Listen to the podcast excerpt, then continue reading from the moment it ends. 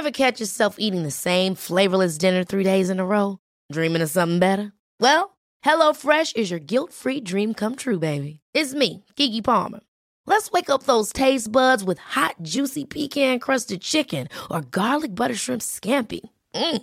Hello Fresh. Stop dreaming of all the delicious possibilities and dig in at HelloFresh.com. Let's get this dinner party started.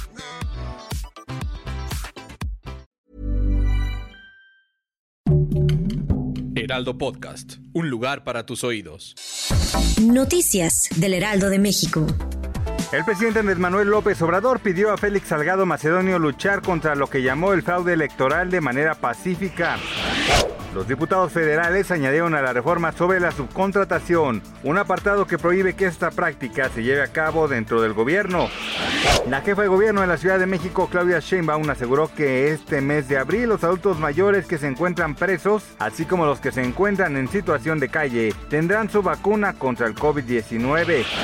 El peso se situó en 20.21 unidades por dólar. Esto representa un retroceso de 3.4 centavos. En ventanilla bancaria, la moneda norteamericana se vende en 20.56 pesos, de acuerdo con Citibanamex. Noticias del Heraldo de México.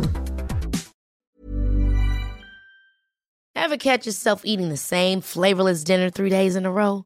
Dreaming of something better? Well, HelloFresh is your guilt-free dream come true, baby. It's me, Keke Palmer. Let's wake up those taste buds with hot, juicy pecan-crusted chicken or garlic butter shrimp scampi. Mm. Hello Fresh. Dreaming of all the delicious possibilities and dig in at HelloFresh.com. Let's get this dinner party started.